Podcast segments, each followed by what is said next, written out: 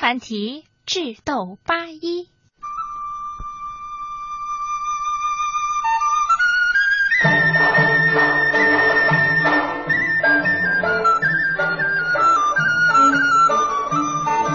从前，在中国的维吾尔族地区，有一个叫阿凡提的聪明人。阿凡提总是头戴一顶维吾尔族的小帽，背朝前、脸朝后的倒骑着一头小毛驴儿。只要一提起他的名字，或者一听到他爽朗的笑声，愁眉苦脸的人就会眉开眼笑，而那些蛮横邪恶的家伙呢，早就害怕的躲远了。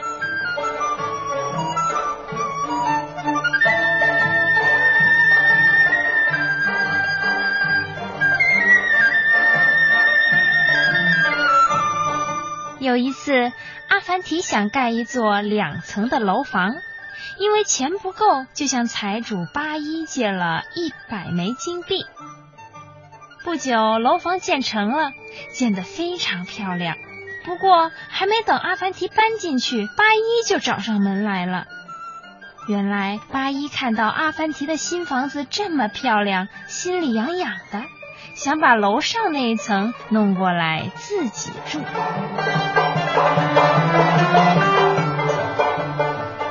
八一于是对阿凡提说：“阿凡提，你把第二层让给我住吧，这样我借给你的一百枚金币就算抵消了。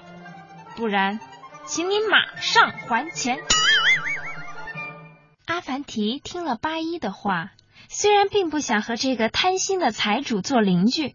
但他所有的钱都用来盖新房了，一时半会儿也没有钱还给八一，只好很不情愿的同意了。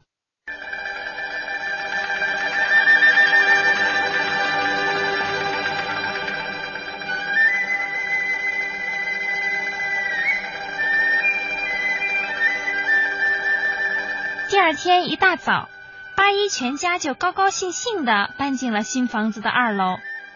他们实在太喜欢这个新房子了，每天都带着很多的朋友在家里开舞会。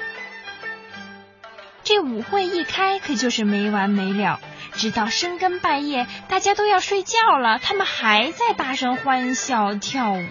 住在楼下的阿凡提哪里睡得着呀？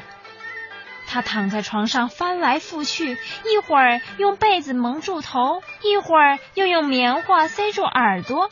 可根本不管用，阿凡提实在不能忍受了。他上楼敲开八一家的门，想请他们不要在晚上继续开舞会了。可八一居然说：“我在自己家里办舞会，和你阿凡提有什么关系？我想跳到什么时候就跳到什么时候。你呀，还是快回到你的一层睡觉去吧。”凡提听了这番话，生气极了。可八一态度这么强硬，跟他说理显然是行不通了。得想个什么办法，好好治治这自私的八一。阿凡提心里这么想着的时候，一个主意啊，早已经出现在他脑中。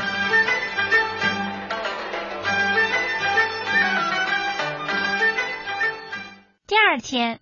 阿凡提请来几位朋友，让大家一起动手拆自己的楼房。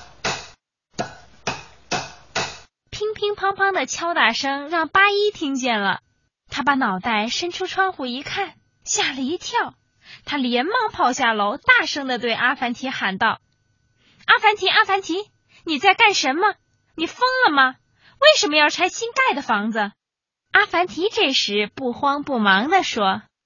亲爱的八一老爷，我在拆自己的家，和你有什么关系呢？你呀，还是快回你的二层睡觉去吧。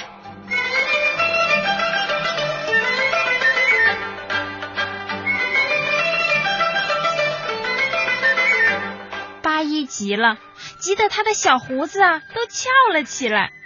他跺着脚说：“怎么不关我的事儿？怎么不关我的事儿啊？”我住在二楼，你拆了一楼，二楼不就塌塌下来了吗？阿凡提这时候说了：“可是我拆的是我住的那一层，没拆你住的那一层啊，请你好好看住你的那一层，可别让它塌下来压伤了我和我的朋友哦。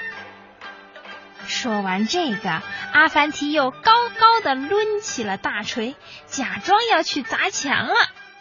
八一眼看情况不妙，马上放软了口气，满脸假笑的对阿凡提说：“阿凡提，看在我们有多年交情的份上，我们可以好好商量嘛。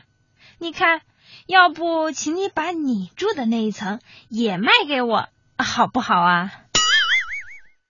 阿凡提眼珠滴溜一转，慢悠悠的说：“八一老爷，如果你真心实意的想买，那就请给我两百枚金币吧。”八一一听，半张着嘴巴，气得连话也说不出来，就连他头上的小帽子掉了下来，他都不知道。阿凡提看这情形，继续说道：“八一老爷，你不要犹犹豫豫的了。”两百枚金币少一个子儿，我都不卖，否则我我可就拆定了。说着，阿凡提又高高的举起了锤子。别别别别别，阿凡提，别拆别拆，我买我买还不行吗？八一边说边极不情愿的掏出了两百枚金币，买下了阿凡提的房子。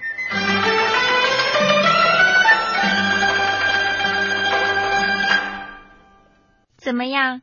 听了这个故事，大家有没有佩服聪明的阿凡提呢？生活中啊，我们不能像八一老爷那样，处处想着占别人的便宜，这样啊，倒霉的终究会是自己。